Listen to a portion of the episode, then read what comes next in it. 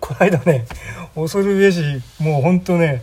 もう頭真っ白になるあの事件があったんですけど個人的なはいあのねちょっと僕必要があって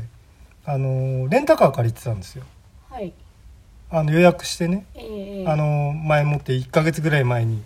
あの予約してはいであのゆちゃんと予約完了っていうメールが届いてうんで念のためにそれをスクショして撮っといたのねあすごい用意周到うですね、んでまあだからそれ予感だったのかなってこともあるんだけどさそうそんなことを考えちゃうと、はいというのはねえで当日えー行ったんですよえレンタカー屋さんレータカーですね、はいで自分の会員カード出してうんで名前免許証と名前言ってうん「ちょっとお待ちくださいね」って言われてあれってなんかすごい騒然とし始めてはいでちょっと偉い人が呼んできてまた見てみたいなはい画面見てて「予約入ってませんね」っていう恐ろしい事態がね、うんえーいやいやメールとか受付画面のスクショはじゃあなんだそうみそう見せたんですよね、うんうんでそしたら店舗名もあちょちょっとあの僕の住んでる地域にその同じレンタカー屋さんが2軒あってはいであ間違ってませんね店舗名も、うん店舗名確認できますかって言われて、うんでちょっとじゃあそれちょっと見せてもらっていいですかって言われてよく見てたら、うん確かに日付はさ合ってるんですようんうんそしたら年年年号が年号が2020年になってえるでそれそうさまあ俺が悪いんだけどーいやでも、うんそもそもさそれあの弾いてくんなきゃ困るよね、うん存在しないあの範囲になってますよって日付が。いやそのねまあ、1年も前から予約はしてないわけだから、うんそのそこ間違えないですよね、うんだから予約の画面に出てくるデフォルトのええ、何月何日っていうのがその2020年になってたってことみたいな、そうそうねデフォがね、うん、ええそれってそのちょっと特定の日は言わなくていいんですけど、はいその2020年の12月に4ヶ月とか5ヶ月とか半年前くらいに予約しちゃったって意味ではないんですよね違う違う違う違う2021年になってたんですよねそうそうそうそうそう1か月前に予約したんですよ大あ体あじゃあおかしいよね、うんまあそのスマホの画面ってこうあのスクロールパソコンでいうとこのこうプルーだとえかスクロールが、うんあのこう指でこうキュルキュルキュルキュルってこはいはいはいはういなんかドラムを回すみたい回すのありなますね感じになってるのをこうええちょっと触っちゃったにしても、そこ出ないようにしてくんないとね最後のあの予約するの時に予約できない日ですっていうふうにねうん出てくれないと困るよね。そう俺なんかね最初ねうん、えっとなんか時間指定かなんかを間違えててはい。であのほらそこを送信さあの予約で完了で送信しますって言うとさここが間違ってますって赤いこうこう表示されて、うんうんここの欄書き直してくださいっていうのはいはいがありますね。出ますよね、うんでそれはで一回やり直して、うんでああよかったと思ってさ安心しきってたん でああもう頭真っ白になっちゃってさいやでもそれ本当システムの側の設計ミスですよね。だよねだってなんかその少なくとも予約をうんしている日よりも、以前のものそがう以ね前のものは受け付けちゃダメだよねっていうかシステム的にそれはエラーになるようにしない。だってあのだって想定できないじゃん過去を予約するって いう。そうなんかだからさ、うんだってか今今ほら最近あの時間をいじくるそのあの映画がいろいろ流行ってるん でテネット。そう俺もあれもなんか逆順行したんだか逆行したんだか 頭の中混乱しちゃってえでー大体さそれがさ、うんなんかふなんかこう不良不良なんていうのあのと引き取りに来なかった人リストみたいになっちゃったら嫌だなとか言って思ってさ、うんうんね、そしたらお客顧客情報に傷もつくしね。そう。だからそのでそれをもう取り消す方法ももう分かんないしああその自分がその間違ってというか予約できちゃった過去のうんデータにって今でもまだアクセスできるんですかね、いや多分できないと思うんだよねまあ、向こうの方でね消してくれたかもしれないけど、えアクセスできるのであればそえのあまあだからとにかく、んそのあのほら店のシステム側にはが弾いたんだと思うんだよねそっちはあっていうかまあシステム側には例ええばえその、 iPad みたいので、はい今日の予約のとこに入ってないですねっていうふうにええええ見てるだけで、あせいぜい過去をそこそこそこ前後1週間見るくらあいとか前前1日間違えてるとか1とかってうんいうのは見るけど、まるっと1年前なんて見ないですよね。ねだからままるっとその1年前には実際にあ入ってたけど来てないことになってますねっていうデータで残ってる可能え性まはあそうだよねあるのか。そんでさだからさあのまあそこであこれでもこうあーっとちょっと両親をねうん案内しなくちゃいけなくてって、うんうんもう待ち合わせの時間がもう迫ってたんで、はい、いやでもそんな事情言ったって始まんねえしさ、うんあのじゃあもしかしてその回しどっかから回してもらうこととかできるんですかって言ったらあその日はちょっとねやっぱりその日付的ーに、あの多分混む時期うんみんで、なが使いたえいー日で去年もだから、うん去年ねいっぱいになっちゃってた時があってあだから1ヶ月前に撮ったんですよーあだになってしまそうで慌てて、まあ、うんうちの近所だったんう、で、はいまあうちに車あったの知ってたんだよね置いてあるのはいただほらあのー、1ヶ月前の時点でそのうちの車が空いてるかどうかっていうのがいつも状態がわからないからうんあのレンタカー借りてるんですよね、うんうん確実に、ね、確実にででもうちに車あるの知ってたんで、はい、あのーうちにもう慌てて電話して、うんあのー息子がそのリモートっていうかど休みだったんでうね、んうちにいたんで「車どうぞ使う?」とか言ったら「いや使わない方がいいよ」って言われてさ「あああよかった」ってもうでもそれは俺を優先してもらうしかないんだけどさあそうなっちゃった以上ね。そううんでもうんなんていうかさ俺あの自分家の車さうんはいほとんど運転したことなくて。はいっていうのはいつもあのドライバーがうちだから、えっと、娘息子嫁さんっていう、うん3人いるんでで俺ほら飲むことが多いから もうほとんど運転しないんですようちの自動車はい、したらさうエンジンのかけ方は分かんねえわさん、はいでねあのほらあれでもこうエンジンかかかってあの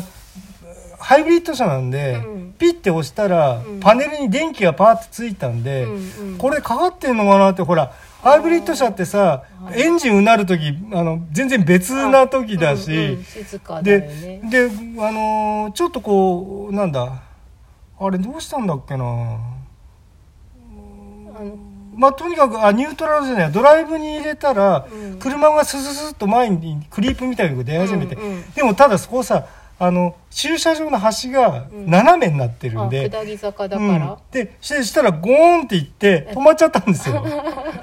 でハンドルは重てえしさああーこれエンジンかかってねえなと思ってハンドルロさッ、クかかってるってえねえであのー またしょうがないって子供に電話してさあのこれエンジンどうやってかけるのって言ったらあさらーあそれブレーキ踏まないとかかんないあパーキングに入ってても、うんうんブレーキ踏んでからじゃないとかかんないあよって言われて、うんうんでさブレーキ踏んでうんピッてやっても、うんうんまた同じ状態みたく見えるわけよあのあかかったかどうかは分かハらないイブリッド車のそのさしてでもアクセルそしたらブンって吹かしたらブンって言ったんであこれかかってあこうかかったかかったと思っあてしたらでも、うんあのハンドブレーキのサインがついてーて、うんうんでハンドブレーキの解除がさあだから重たかったんだねでさ俺もう今時の車だから、うん足踏みだと思ったのねハンドブレーキが。うん足うんあるねで私の解除がさ、車もそううんあの解除がもう一回踏むか、うんもうなんかこうパダッシュボードの下のところにさあー解除のレバーがついてて、ねえどうしようもう下潜って、ねえなあと思ってさ、車検の時それで、うんあのそっちのその手元のレバーだったから、うんあ足じゃなくてここなんだっていうああ車の時はうん最初やっぱ分かんなかったです、うんでまた電話してさうん お父さんああハンドブレーキこれどこにくっついてんのってあそれあのなんだここの太い、えっと、ハハンドレストっていうのこれこうあーあその助横手席のと運左転席の間にあるところ、そこに昔ながらのさあレバー式のあなんだあ もうさでもさ頭パニックになってる時ってさそれ見てるのに目入んないんだあねそうか これがハンドブレーキだっていうのにねうんさだって会社の車とかだってここにハンドブレーキくっついてるのにさ、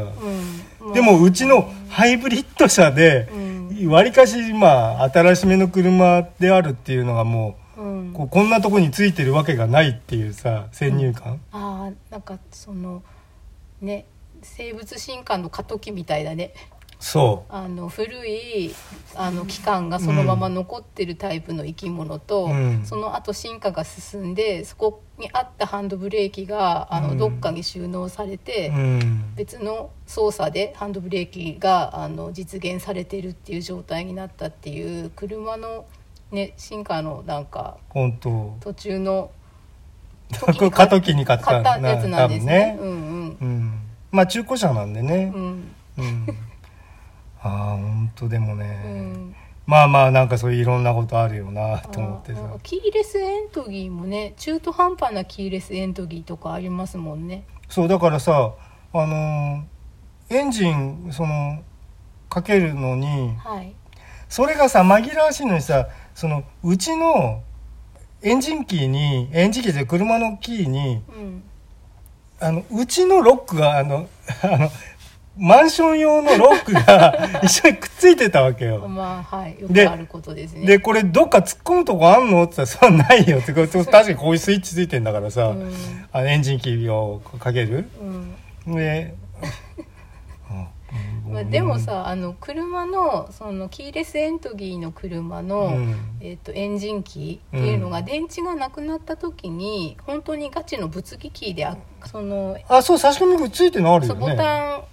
私のその車も押しボタン式でうんギュギュってエンジンかかるんですけど、うんそこをなんか開けると本当にあのああそこう開くようになってんのかなそそ近くにねあの鍵を差し込むところ物理的な鍵穴があっていざという時はそっちで、うんあのエンジンかけたり車をロックしたりできるようになってるらしいとは聞いたんですけど、うんまだ自分で確かめてなくて。あそうだよねあのさその要するに物理キーがついてるキーに、うんあのす開け閉めとかのあのスイッチがついてるタイプそのうそうもありますもんうんね、でそれが鍵の形を私のやつはもうしていなくて、うんあの結構重ためのなんか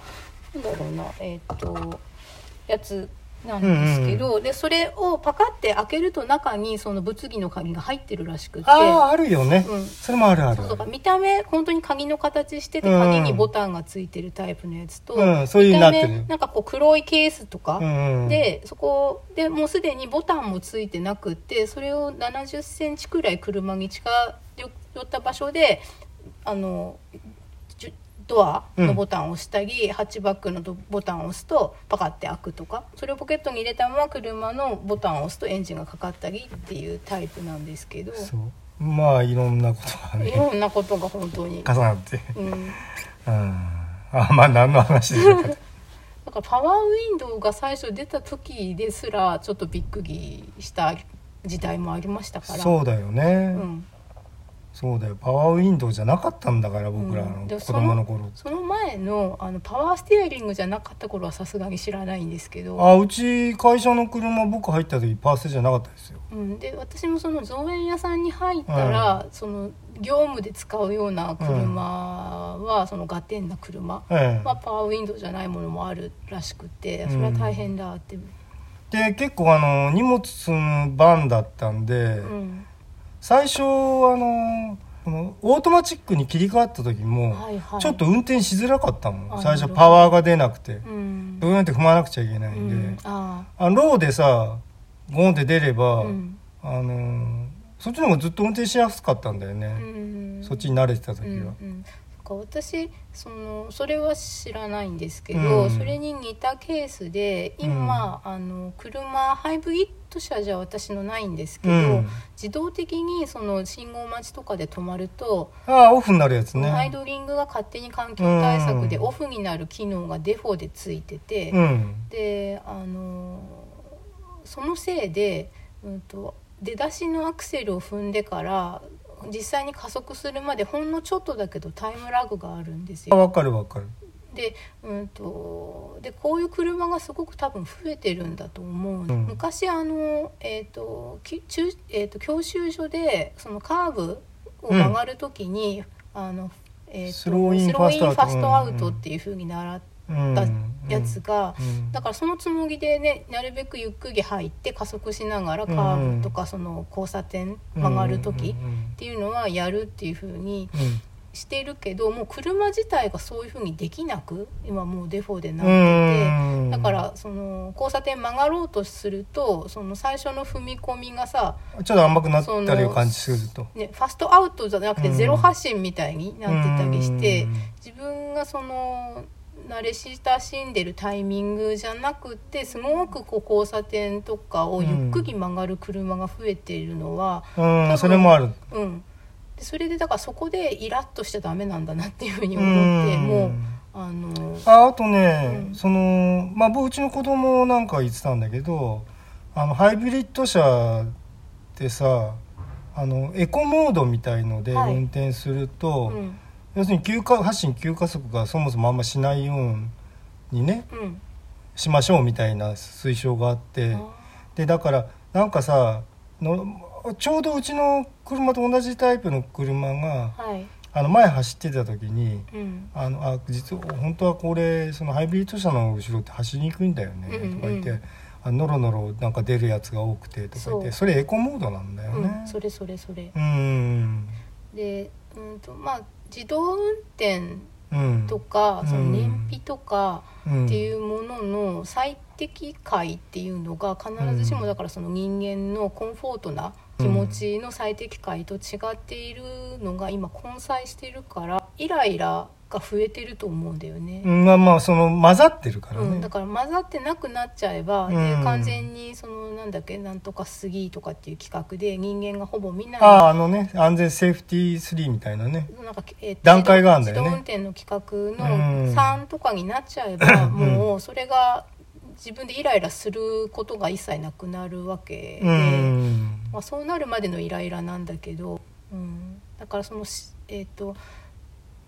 信号がもう変わりそうな時に信号までこうキュッて行ってピタッて止まるんじゃなくてすごくノロノロ運転してさ信号まで行く人って前からいましたよね。ああねずるずるずるずるずるって走ってる人ねで、まあ、トラックとかだとあそういうふうに運転した方がトラックのために優しいのかそうなねとか思うけど普通に乗用車でさそれをする人がいると、信号まで行って止まっちゃえば止まってしまえばいろいろさよそ見もできるのに、うんそういう人がいるせいでその信号まで行く間気をつけてなきゃいけないじゃんこっちも。うん少なくとも気を抜けないから。あそそうまあちょっと話違うけどさまあちょっとお悪いけど、はいあの僕はねよく長距離ドライブでまあ高速とか乗る時に、はいあのよくさ、えートレーラーとかさそういうの後ろって前が見えないから、うんそういう車の後ろにつくのあの嫌いっていう人いると思うのねうん、俺ね意外と好きなのよあ私っていうのはん法定速度を守ってくれるし、うんで安全に止まってくれるし、うん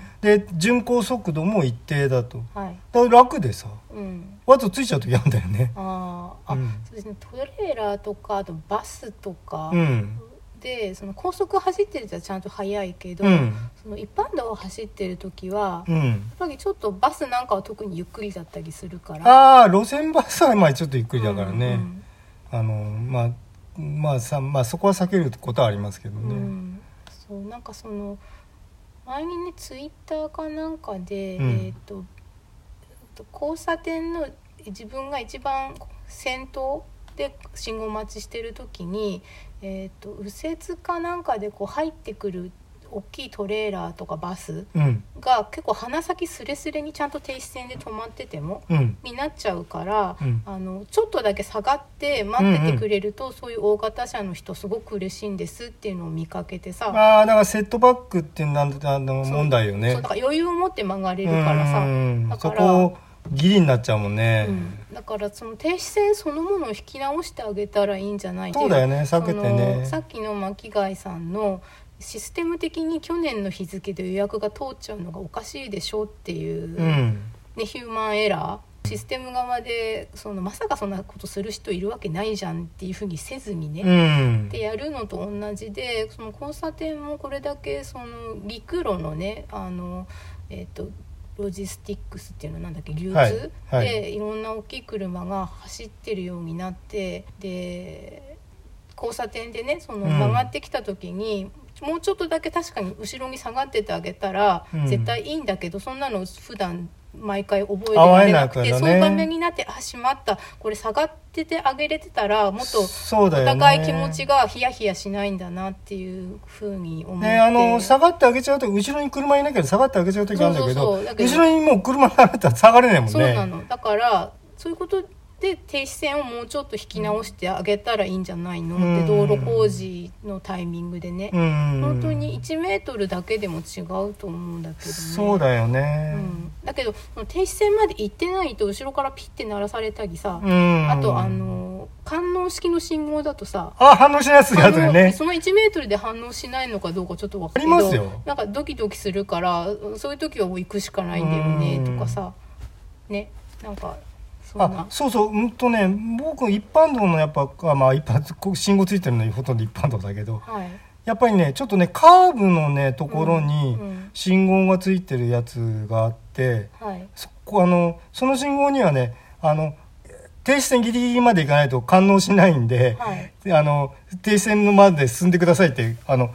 か書いてあるやつ信号見たことありますね。うん、ああねえねえ、うんそうだよねだからそこがやりくりがねそこの信号とその車の関係はそれでしかないんだけど、うん対向車とかね他の人とのやり取りとかうんやりくりにまでは、その便利さがあだになってることがあったりね、面白いよね、うん、導入で20分も喋っちゃうあってーいじゃうあじゃあこのままちょっとそうだな今巻貝さんがシステムの話をされたので、 はうーんそのこうグレーグレーなウェブデザインっていう言葉が、ああなんか見たねうん、うんうんうんあって、まあ、結構前から言われてるんですけど、うんうんうんとその別にそのウェブデザインで、まあ、例えばねあの、まあ、名前出しますけうど、んはい、アマゾンでお買い物すると,、うん、うんとあ誘導が最後のお会計するときに、うんえー、といかにもボタンっぽいっぽい方のやつが Amazon プライムを試しに使ってみるっていう鬱陶しいやつねでそれでいかにもボタンじゃなくてただの字なのがこのそれをこ踏むようになっちゃうと試しに使わずにあの普通にお会計するっていうのは本文に見えるようになってるっていうような誤認させるようなねわざとねわざとねっていうのわざとだろうっていうしかないけどもうね絶対わざとなんだけ どだったりあとそのメールマガジンの購読をするっていうのにもともとチェックが入ってるうんオプトインオプトアウトっていう外さなくちゃいけないってそいううね明示的に自分が読みたくないですって外さないと自動的に読まされるように最初がなってるやつとか、あるねうん、まあでもそういうふうにそれはクライアントからそう設計してくださいって言うらうん、せざるを得ないというね、ねうん、誰が悪いんでしょうって話になりますけど、うん結局そのうーんとそれをで間違えて入会しちゃう人はいるかもしれないけどそこで間違えさせられたっていうことでマイナスのイメージがねで絶対発生しますよね。ねあなんか騙されちゃったなっていうね、うでだからそういうのを、えー、となんだっけな本が一冊もう、えー、と昔出てて、うん翻訳なんですけど「えー、と悲劇的なデザイン」っていうタイトルでな確るほかど出てたんですよね。まあ用例集が出てるとうん、なんかこうなんかその中にはうん結構やっぱひどいのもあって、フェイスブックとかその手の SNS が、あの誕生日になると、うん、風船飛ばしたりとかいろいろしますよね。うんでそれで、えー、となんかね、えー、ともうあの亡くなった人ああ飛んじゃうとの管理している人とか、あとそのえっ、となんかとにかくそのもう亡くなってるのに「おめでとうございます」みたいのが出る一律機械的に出すようになっちゃってるっていうのまはあさ、そうだろうねやっぱりその人にとっては辛いから、うん遺族の人かだからまあそういうのも例に上がってたんですけど、うんそういえばさ、はい、あのー今時、うん、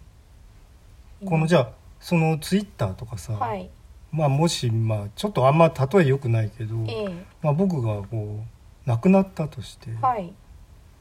えっと、そしたらさ、うんそういうの全部登録してあるやつうさ、ん切ってくれるサービスっていうのないかしらねって俺常々思うんだよあーなんね。かみありそうだけどねうんきっとね、全部登録しといてあのね、うんこれはあのそうやったらだからパスワードもまあなんならそこで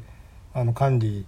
してくれなきゃまあしょうがないんだけどさ、まあそうならだったうのーよねんうーんまああまりにでもそれ流出の可能性が高くてそのパスワード問題があるからねそうですよねなんかえー、となんだっけかなやっぱりそのスマートフォンとかの解約ができないんだよねできない問題ですごく怒ってる人がねいるよね、うんいや僕本当携帯電話のね解約苦労したことありますよう、ん私も苦労したけど、うんまあ、あとその別に誰かが亡くなったってことじゃなくて自分自身のものであっても、うん解約そのものが検索してもねホームページに出てこわかならかないっとたり、うん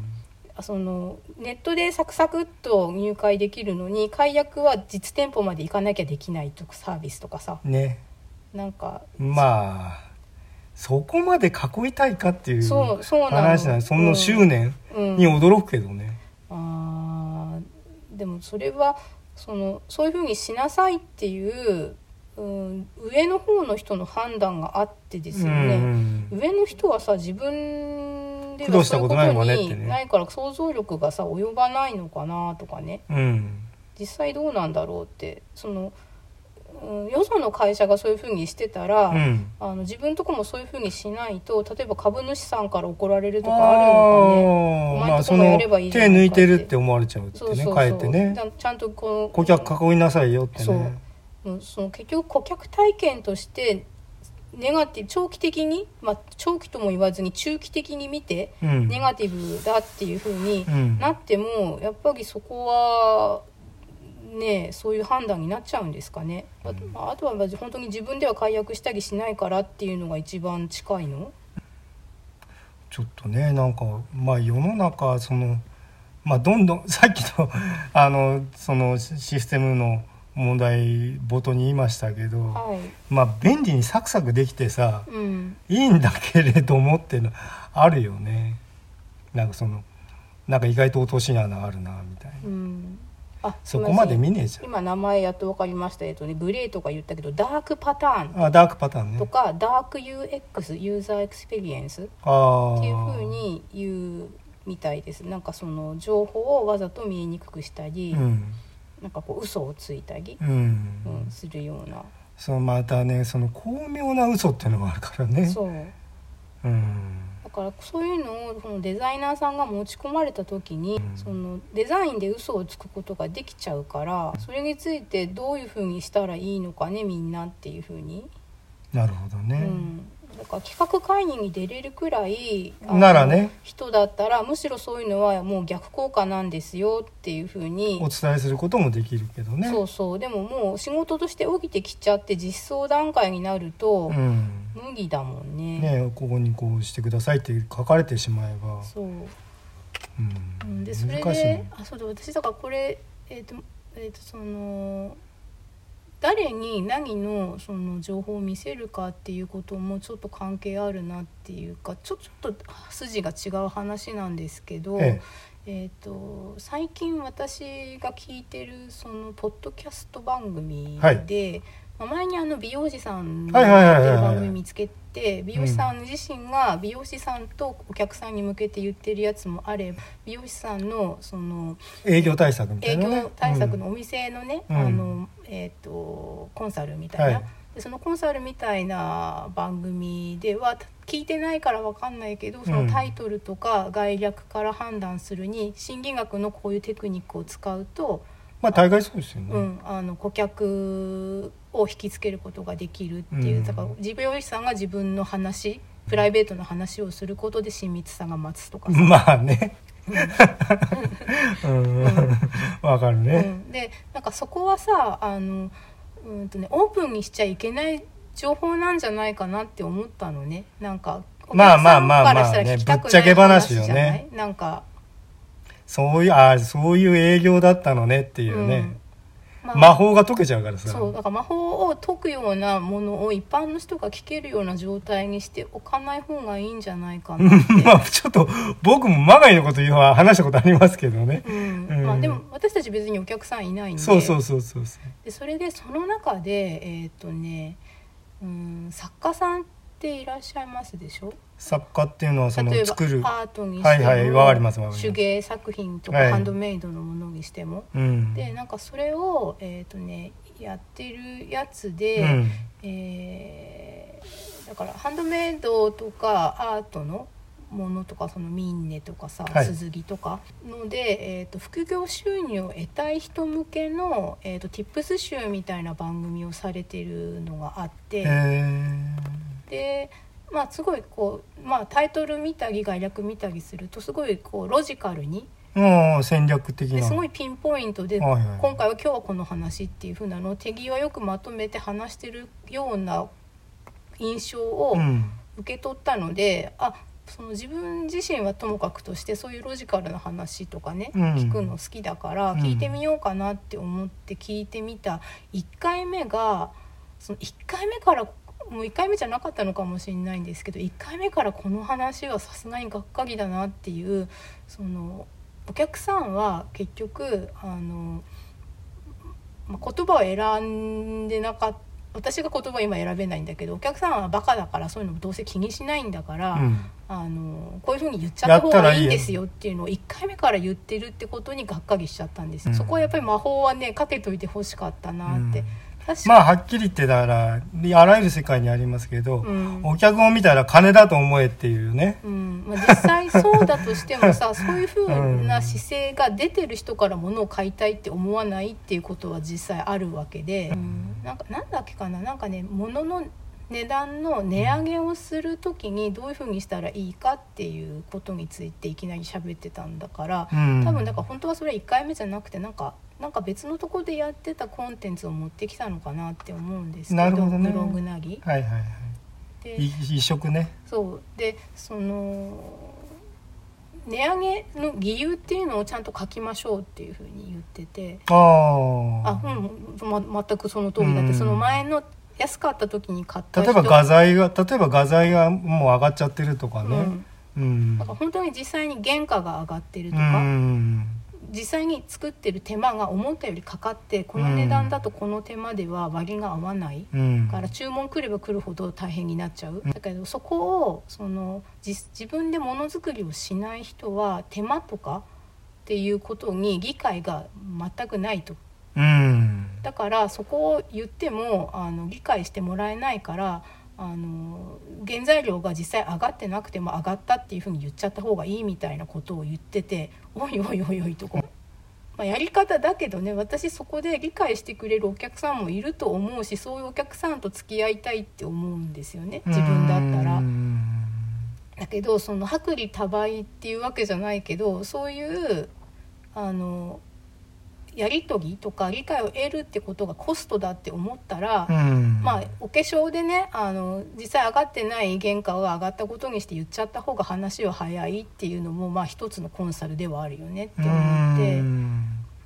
ででもさすがにちょっとまずいって思ったのかでもだから実際それで原価が上がってないんだったらその梱包材をちょっといいものに変えるとかー何かしらちょっとよくはした方がいいと思いますけどって自分で自分にかぶせて言ってたんじゃなかったかな。なんかちょっとねちょっとがげんなぎしちゃったというじゃか。あまあうん、ね1回目からこの話っていうのがその人のやっぱなんかねスタンスというか倫理観にちょっとあの疑問になっちゃって、うん、良さそうな感じなんだけど続きはもういいかなって思っちゃったんだようね。 うんんだからさっきのそのアマゾンのねお会計の時に出てくるボタンもそうだしそのなかなか解約しにくいシステムとかもそうだし、ねまあまああらゆるもんにそのエスクエクスキューズっていうかさ、うん、えーまあそういうあの、まあ、この間言ったその、うんあー民間講座みたいのでも、うんいやごめんなさいこれ医療行為ではないんですっていうの最ちょ後こにっ言とうくっつてけねねうんがっかりだよね最後にね、うん聞いてきてね、まあ、がっかりしないのかもしれないを、けうど、んあとそうだなえっ、とねあだからアイコン詐欺みたいのもあるなって思ったわけ、うんアイコンってその、アイコン詐欺うね、ん、人とうんかうんうん、コンテンツの顔だから、うんとかその何かのエッセンスがうん集中して凝縮してるものだから、うんそそれのイメージを期待してコンテンツを見たり聞いたり読んだりした結果うん「え何え全然違うじゃん」みたいまあまなあがっそかのりギャップがデメリットっていうかあのなんていうのえっ、とそうあまりにもがっかり感が出過ぎちゃうとそ思ううがっかりの方が大きくってそのもっとイメージに近いものでスタートしてたら、んあそうでもなかったのになだけどっていそうの場合間口がね狭くなって誰も見見たり聞いたりしてくれないからとにかく一回でも見てもらったり聞いてもらったりすることが正義だっていうやり方の問題だからだからそこでまあでも、うんポッドキャスト番組やってられてる方なんかもよくおっしゃるんだけどはいやっぱりその番組アートワークっうんてやっぱりちょっとそれで、うんえーやっぱりスタイリッシュなものを聞いてみたくなるみたいなね。うんうんで番組ステッカーをそのまんまそのあやつ使っちゃう使ってやる方なんかの場合はねうんかなりそのデザイン的にはあの気にされてる方が多いみたいですけどねそうそれはだから内実を一致させようとそうそうしてるそうってそうこそとうですよね。飾らずにうんそのスパッとねうんうんまあ、あとはそのうーん目から入ってくる今アイコンの話だとねはいイメージってやっぱりこう、うん、テンプレートになるものっていうのがあって、はいうん、そのテンプレートに乗っかるとそのパッと見綺麗だったりそのプロっぽかったりするんだけどそのテンプレートの代表作みたいなものに引っ張られる危険はあるなって思うんですようね。ーんなんかそれアイコン詐欺の逆で、うんそのアイコンのせいで思わぬ損をしてるっていうことでもあるんだけど、そうだよねまあ僕僕はまあほとんど基本基本的にはもう今は自作の絵しか出してないですけどあうんうんうんそれ別になんか自分を代表させるわけじゃないからね、うんなんかあ綺麗に描けたなと思ったやつ出しとくとかさ、あはいはい、ああの絵を描く方たちとか自分でその作品を作る方はね、うんそうかなって思いますね。うんその自分の描いた絵だからさ、うんうんうんそこになんていうの内実は会議してないじゃないですそか。うそうまあだなんかこういう絵描いてる人なんだなっていうねうんちょっと何の絵なんのかなとか興味持ってもらえたらなとは思いますけどねうん、そのまあアイコンをそのうん出どころがわからない、うんうーん二段天才みたいな人はもうちょっと、うん、大丈夫かなっていうふうに思ったりするけどねいい大人だったりすると。うんうんうんでしかもその自分で個人事業主的なビジネスやってたりする人が、うん、そういうの使ってるとそのビジネスそのものにあの、うん、何かそのグレーゾーンを気にしないでやっちゃってんじゃないのっていう風なそうだよねだからほほちょっと俺も気になるっていうかさうん結構今ほらコンテンツをこうなコンテンツが例えば映画の紹介とか、はいドラマの紹介とか、はいするうん番組ってまあもうごま僕たちもたまにやりますからねう、んまあ5万とあると思うんですけどそういう時にさなんか自分が見てるそのまあ誰が見たってんのかわかんないけどそのテレビ画面のその映像とかをさポコンと貼り付けちゃうとかあさ、ダメでしょうんうんどうでそうするとさ実はそのあなたの番組だからそういう、うんなんていうの精神構造なのかしらってさちょっと疑っちゃうんだよね。そうですよね、うんあとなんだっけなうん割とねありがちなんだよねだからほらあとよその人が撮ったうんやつをリツイートであそこに貼っつけてきちゃうとか言ったってそれ同罪だよねリツイートってあまあリツイートはあのーまあ、その持ち上げる感じでねうんやるとそこは無頓着であのリ称賛的なリツイートをするんだっていうような見え方になるんだけどなんかそのリツイートじゃなくてその画像をだけサルベージして自分のツイートに貼る人とかもいるでしょだから無断転載の無断転載みたいなやつ。そうだからどこに怒ってたのか分かんないやつねうん、でなんか、まあ、元ネタを出してる人からすれば落としてませんってことなんだけどね、うんでしょうね、うんうん別に私が撒いたわけじゃないですよってまあ、話、公共の場所には出しましたけど、うんあの利用していただくルールっていうのがございますよっていうね、うん、まあまあジブリのね問題とかもねうんありましたからねまあ今だとまあ、えーエヴァン「エヴァンなんとか」とかさあー「鬼滅がどうした」とかあさーはいはい「モルッカーがどうした」とあモルカーとかかね、うんまあ、ファンアートとかね二次創作難しいけど、うんあそういえば二次創作で、うんえーっと確かうーんどの作品だったかちょっと忘れちゃったんですけど、はい割と大手の、えー、とプロダクションなのかな、うんがあの二次創作していただくのはいいんですが、うんあの性的なはいはいはいそっちやめてくれとやつはやめてっていうのを、うんえー、と年末くらいだったかなんか一回そういうのがあって。うそれで二次創作の割とその大手サークルって言われてるんようはいはいはいなはい方たちのうちの何人かがあのそのピクシブとかね、ええそういうところに置いてある二次創作のうちその絡みの,、まあ、そのあ下げたんだ性的だったかどうかはともかくとして、その作品に関するものがそのどこまで許されるっていうさ、うんっていうのがまあ見えないから、うんとりあえず一旦全部まるっと上げますって言って全部あのアあクセスできない風にあさーれたんですよ。あなるほどうん、でそれでうんと、まあ、そういうのがまずさうん一緒に最初っていうあかっさ先にあって、うんで今、えー、と私もあんまりよく分かってないんですけど、えー、と競馬の馬あなんかなんか見るねそれ競ね馬の馬を擬人化しゲたアニメかゲームができたのかな。うんでその風なものが出るとそのそのキャラを使った二次創作っていうのがいつもみんなやるんですよ、はねいはいはいモルカーでもやったからやってるみたいなああそうなんだでそれでその確か競馬のお馬さんが可愛い女の子になってはいはい学園ドラマ見たくなってるんじゃないかなって絵面からしか想像してないんですけうど、んでそれでその二次創作でエロ禁止みたいなのがやっぱりあってあってうん、だからそれがなんかあの最初からそんな感じで今その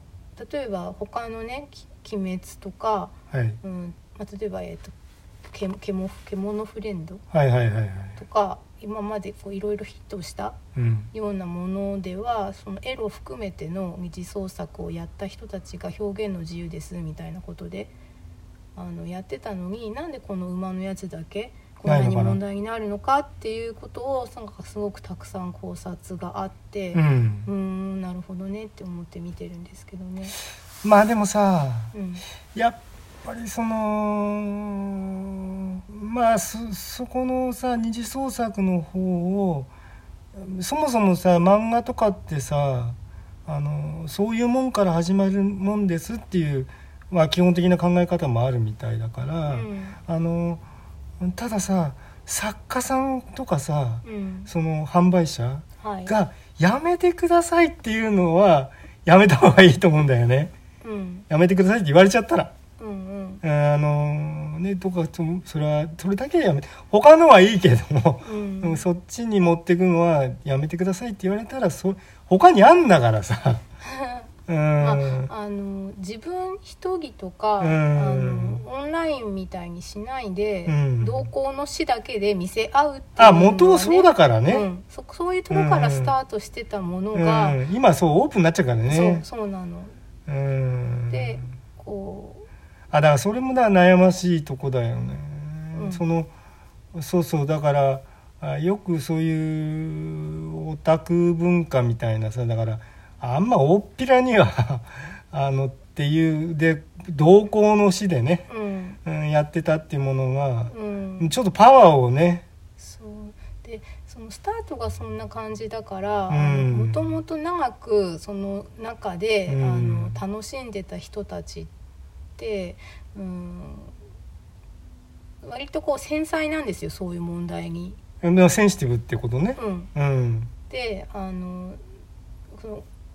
表に、うんあの表通りは歩けないんですっていうことは分かってやってるから、うん裏道着で公式とか表のその作者に迷惑にとにかくならないように不愉快にならないよううにんただ自分たちのその萌えとかねうん性癖っていうのをあの分かりああいう人同士で楽しむ範囲で楽しみたいんでそっとしといてくださいっていう感じではあると思うんですよ。だけどその SNS とかあとそうなんだえよっと、やねっ。ぱ芸人さんとかで、ね、その BL 論とかえいえろいろされると、うん、なんかこうこう公式はともかくとしてそのええ表道着で声高らかに言っちゃってもいいみたいに後から入ってきた、まあ、にわかって言葉で言われますけどにわかですらなくなんかそういうの流行ってるのになんかそう話題話題になってるみたいから面白いから読んでみようかなみたいなね。そうそうかえこれも BL なんみたいなとかさうんなんかすぐそれで、えー、と現実の関係にうんなんかできてんじゃないとかさじゃあ、とかあうの、うんん、 B、BL ごっこみたいな風にされるとやっぱもともとその BL のところにいてあのなんていうの周りに迷惑をかけないようにかけないようにってしてた人たちからすると、なんなのみたいな感じがやっぱりあると思うんだよね。うんしなんかそそういうふうな人がいるから私たちまで悪く思われるみたないるなほどね別に BL に限ったことではない、うん、あのもともといるそのお行儀のいいファンと、後から行そのえっ、とコンテンツがそこを超えて広がった時に出てくる、後から入ってくるまあ不安が多くなるとそってしょうがないんだけどね。 うん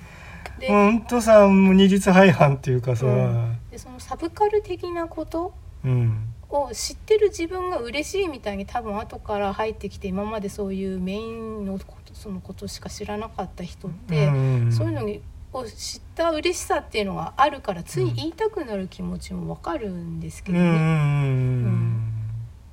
まあ実際にだからでもどんな世界でもうん覗いて深入りしてみたら面白いしね、うん面白いからあるんだかでそれで、うんその深入りした人は謙虚になるけど、ら、うん、深入りしない人はああまあつまっていみうスイカのつつまみ食い先つまみ食いしてっちゃう人はねうん、うんまあそうだな難しいそれはうん、ででもそれでも不安であるっていうことには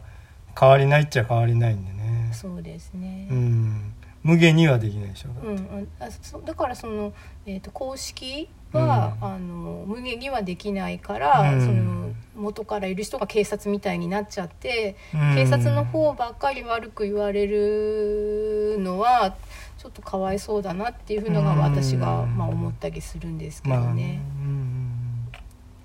そうだよね実際にまたそんで捜索されてる人とかの気持ちっていうのもうんちょっとやってみなきゃ分かんないってとこありますしね、そうだから、まあ、この間なんだっけしいたけ占いの話とかもはいしはたいけど。はいはい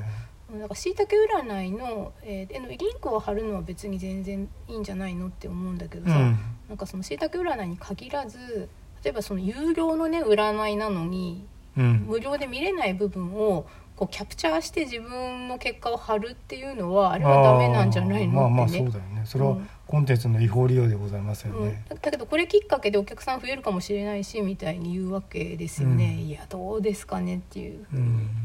まあね、うんもうこれまあそのまたこういうこと言うとあれもう一律まるっと嫌いなんで占いだ夢だとかなんとか言われちゃうと、うん、うん夢もさはい、そらそのその人にとってはそれは意味がないとは言わないようんでそれを外から見た人がストーリー付けちゃうっていうのはさうん女のこじつけに決まってるって言ってはまたこれも言い過ぎかもしれませんがうん、まあ類型化なんかできるわけないじゃんだってまああのうん世の中にあるいろんなコンテンツが、例えば SF とかミステリうーんみたいに類型化できるっていう意味では、夢のストーリーもうん何々系っていうふうにうん類型化はできるけどその類型がじゃああの現実的にお金になんかこうなんこういうプレッシャーがある人はこういう夢を見るみたいなところの結びつけはおかしいって思うけど、そううん、だから類型化はできるけどそれを診断に使うのがおかしいって思う。まあ、でまあそれをまあ俺はだからその人がつけるストーリー付けってまあ今さっき言ったわけだけど、うんじゃあそその勝手にストーリーつけないでくださいっていう話です、うんそれをストーリーで話すことでその人の何らかの、えー、と心のもつれみたいのがうん解けるっていうのがなんだっけあのユング心理学とかのうん夢療法なわけで、うんうん箱庭とかねだから、まあ、何らかの効能はあるんだろうけど、うんそれは救われた人が最終的に独り立ちするっていうゴールに向かって歩かせてる時にだけ安全なのであって。うんなんかこう危険な使い方するのがだから悪いんだとうんうん思うけどね。うん、だからさその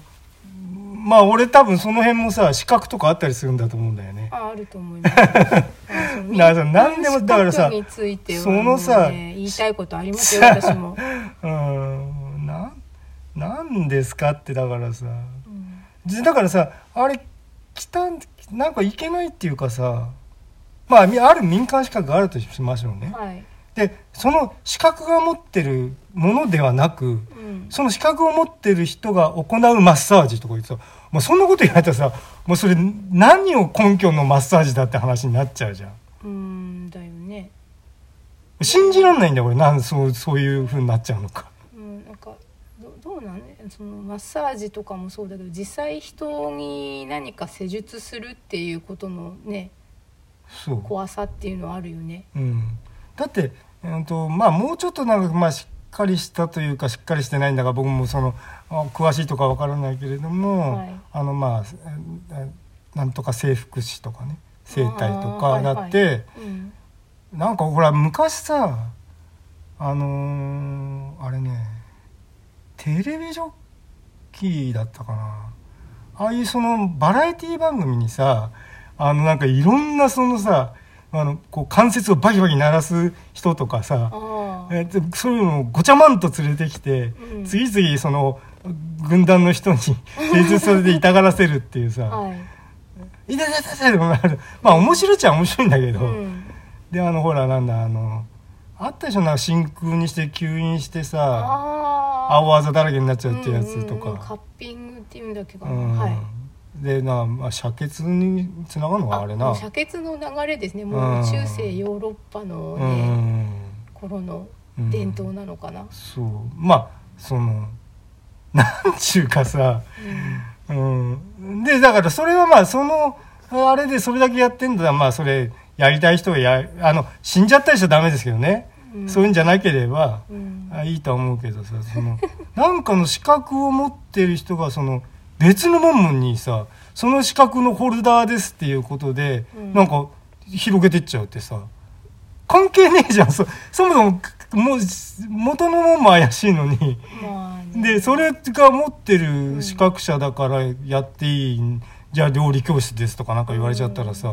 まあ、ちょっとこれ根が深い話なのでああパパッとはちょっと時間的話せにないと思うので、ううんとまあ別の回に別の時にまとめてお話しさあせちょてっいとただ今回いてそもいのいですかね導入が長すぎたですねあまああれは楽しかったです あの車の進化が生物進化にちょっと似てて面白いあ まあまあ巻貝さんちの車はあなーんか、 途中だったとね、うんまあ、私過の渡期でした車ももう途中になりつつあるんだけうんうんうんど、はい、まあそういうことでね、はい今回はまあそう異常にまとまりのつかない話になりましたいけどえいえなんかなんだっけあの看板詐欺みたいな話をしましたね。はいはい、はいということではい